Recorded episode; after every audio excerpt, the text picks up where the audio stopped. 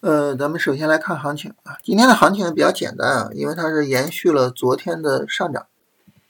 呃，昨天收盘收在这儿，然后就今天基本上保持了一个持续的一个上涨过程啊，所以这种情况下，就整个行情就就就非常的简单，不用多说啊。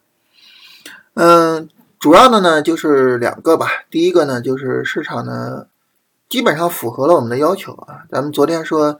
就是为了不消耗上涨周期啊，今天需要是一个大阳线的上涨啊，只有大阳线才能有效的突破啊。如果说是一个呃缓涨的话啊，那这个时候呢，它消耗这个上涨周期啊，可能就最终没办法突破啊。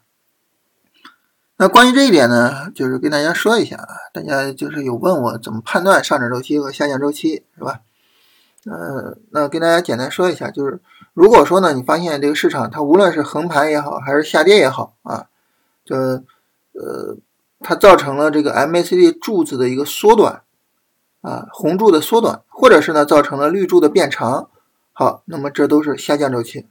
反过来呢，如果说绿柱缩短啊，或者是呢这个红柱变长啊，这就是上涨周期啊，所以这就是。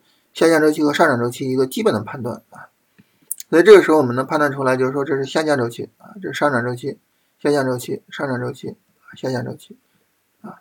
那这个时候大家可能会说啊，说这个这个行情它这种涨跌我也能看出来啊，这还用指标去辅助吗？呃，有些时候啊，就是我们可能对行情会有一些会有一些过高的期待啊，这个时候使用这个。这个指标辅助一下会会好一点啊，你比如说像这样啊，我们就会想着啊，这个有没有可能突破呢？有没有可能突破呢？啊，呃，但是你你你用指标一看，这这个上涨周期这么长时间了，是吧？就没没没有突破三五零零，这你就甭多想了，对吧？嗯，包括这种是吧？涨了一周啊，涨了一周，指标非常清晰的显示涨了一周，是吧？你就甭多想了。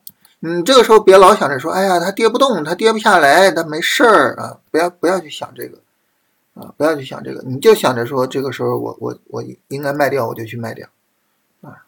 就不要多想，不要多想，好吧？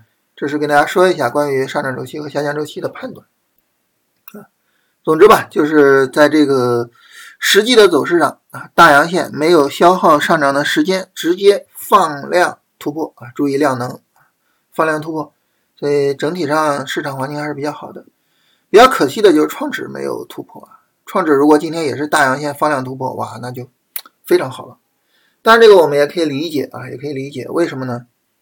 呃，就是因为市场现在主要的资金集中在数字经济啊，它没有办法去推升创指背后的像医疗啊、像新能源呀，是吧？没有足够的资金啊，这种情况下就是表现不好啊，可以理解啊。但是呢，还是希望说各个指数能够同步。啊，这是这个，然后还有第二个要聊的呢，就是呃两个点啊，两个细节的点，跟大家提醒一下啊。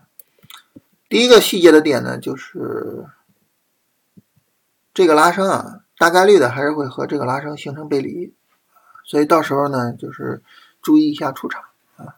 但是现在时间还有点短。有点短，刚开始涨，不用着急。但是呢，要知道有这么回事儿。